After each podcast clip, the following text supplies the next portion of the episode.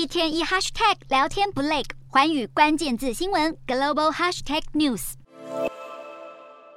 在药局前排队买药的民众，从街头排到街尾，医院外头也是大排长龙，都是等着要看发烧门诊。中国官方通报的新增感染数持续下降，但实际上各地医院的发烧门诊都呈现爆满状态。北京全市发烧门诊就诊患者，十一号达到两万两千人次，是一周前的整整十六倍。许多医院负荷不来，却要停诊。北京急救中心也声称，每天报案电话达三万多通，完全超出了急救中心的负荷量。北京当局迫于白纸革命的压力，放宽防疫管制，却没有足够的配套措施，疫苗覆盖率也远远不足，民众恐慌确诊，完全不敢出门。北京街头比封控时还要空荡，商家生意丝毫没有起色，不见复苏希望。上海当局宣布，十三号起七个高风险区解除管控。